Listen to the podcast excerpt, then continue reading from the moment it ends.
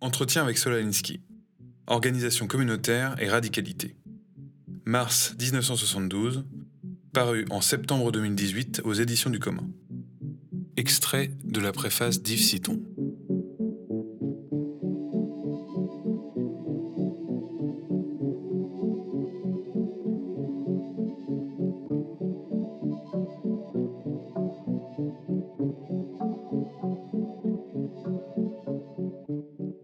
L'entretien d'Alinsky ne serait qu'une énième lamentation, ou qu'un énième vœu pieux sur le besoin d'organiser la résistance, ou de faire converger les luttes, s'il ne fournissait pas, simultanément, une multitude enjouée de modes d'intervention exemplaires, qu'il nous appartient de faire fructifier en mille variations imprévisibles.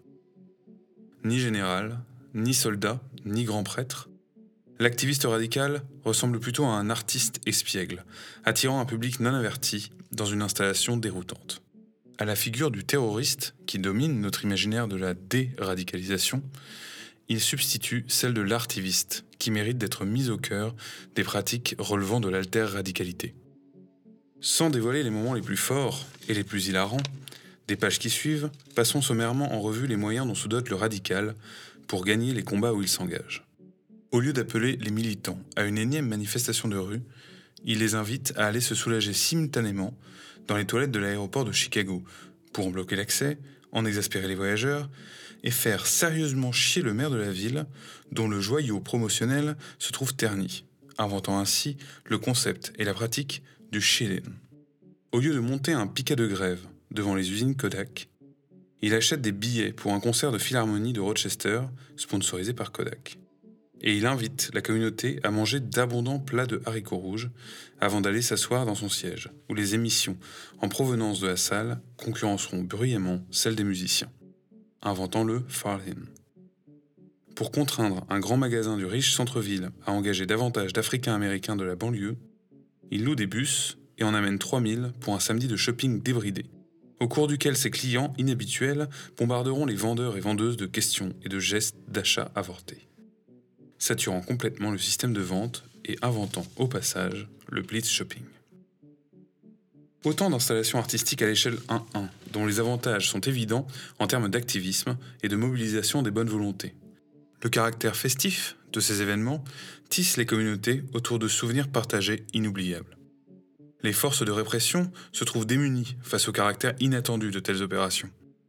Ils peinent à interdire à quelqu'un de s'enfermer temporairement dans les toilettes de poser des questions à un vendeur, de s'apercevoir qu'il a malencontreusement oublié sa carte de crédit au moment de payer, de faire un paix durant un concert ou de manger des haricots rouges avant de s'y rendre. Mieux encore, comme le souligne Alinsky, aucune de ces opérations merveilleusement innovantes n'a en réalité été menée à bien, pour la bonne raison que la seule menace de ce type d'intervention a suffi à terroriser par avance et à faire plier le maire de Chicago, les dirigeants de Kodak et du grand magasin. C'est de ce terrorisme-là, doux et hilar, que s'arme l'alter-radicalité. Un mérite fondamental de telles opérations artivistes est de ne requérir que très peu de moyens financiers, ce qui les met au service naturel des pauvres et des opprimés.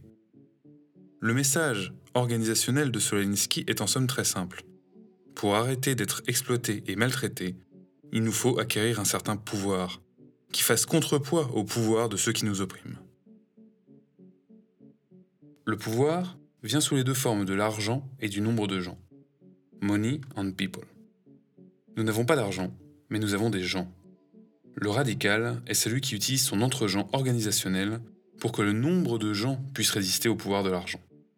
Les moyens artistiques sont des catalyseurs de pouvoir, permettant au nombre des gens réunis, dûment organisés, de bloquer localement un processus dont les puissants ont besoin pour renouveler leurs ressources financières. Pourquoi un tel programme n'a-t-il pas été embrassé dès les années 1940, où Solaninsky en faisait le corps de son premier best-seller Ou au moins dès 1971, époque où il publie son deuxième livre et son entretien dans Playboy? Pourquoi avons-nous encore des ghettos, des banlieues, des populations d'exclus, des inégalités révoltantes et si peu de révoltes, si piètrement organisées. Sans doute parce que le programme d'action fourni clé en main par l'auteur mérite encore d'être réglé, précisé, corrigé sur tel ou tel point.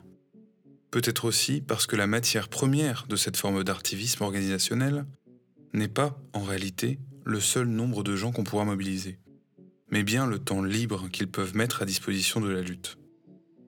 Or, comme l'a bien vu Bernard Asp, la réussite du capital ne tient pas à l'atomisation des individus, mais à ceci qu'il réussit chaque jour, pour chacun, à transformer le temps presse en je n'ai pas le temps.